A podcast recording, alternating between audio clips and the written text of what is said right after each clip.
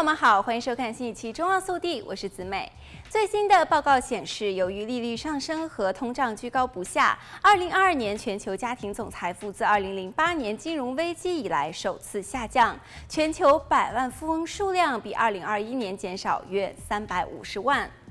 根据瑞士信贷发表的二零二三年度全球财富报告，二零二二年全球私人财富总额下降了百分之二点四，降至四百五十四点四万亿美元。其中很大一部分是在股票和债券市场上的损失，给富裕人群造成的影响巨大。与此相反，全球财富中位数一个更有意义的衡量普通人生活状况的指标，在二零二二年增长了百分之三，普通人的财产得到了一点提升，而百万富翁和亿万富翁的财产则是有所下降。这种现象被一些人称为“财富让渡”。该报告将净资产或是财富定义为家庭金融资产和不动产，比如说房屋的价值减去债务。去年，由于富裕人群财富的流失，以美元计算，全球百万富翁的数量比2021年减少约350万，总数降至5940万人。全球财富减少主要集中在北美和欧洲等较为富裕的地区，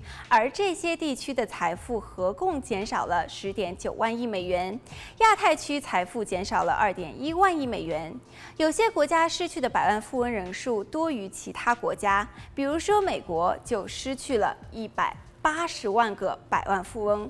美国财富超过五千万美元的超高净值人士人数的流失数量也是最多的。尽管如此，美国的超级富豪人数仍然在全球遥遥领先，有着超过十二万人，而排名第二的中国仅有三万三千名超高净值人士。财富中位数的提升和富翁人数的下降，这两者相结合，意味着财富不平等的现象得到改善，但是两者的差距仍然是巨大的。该报告显示，全球最富有的百分之一的家庭仍然拥有着全球财富的百分之四十四点五，比二零二一年的百分之四十五点六略有下降。根据瑞士信贷的预测，未来五年全球财富将增长百分之三十八，到二零二七年将达到六百二十九万亿美元。这一增长很可能由中等收入国家引领。目前每个成年人的平均财富为八万四千七百一十八美元，到那时预计将增长到十一万零二百七十美元。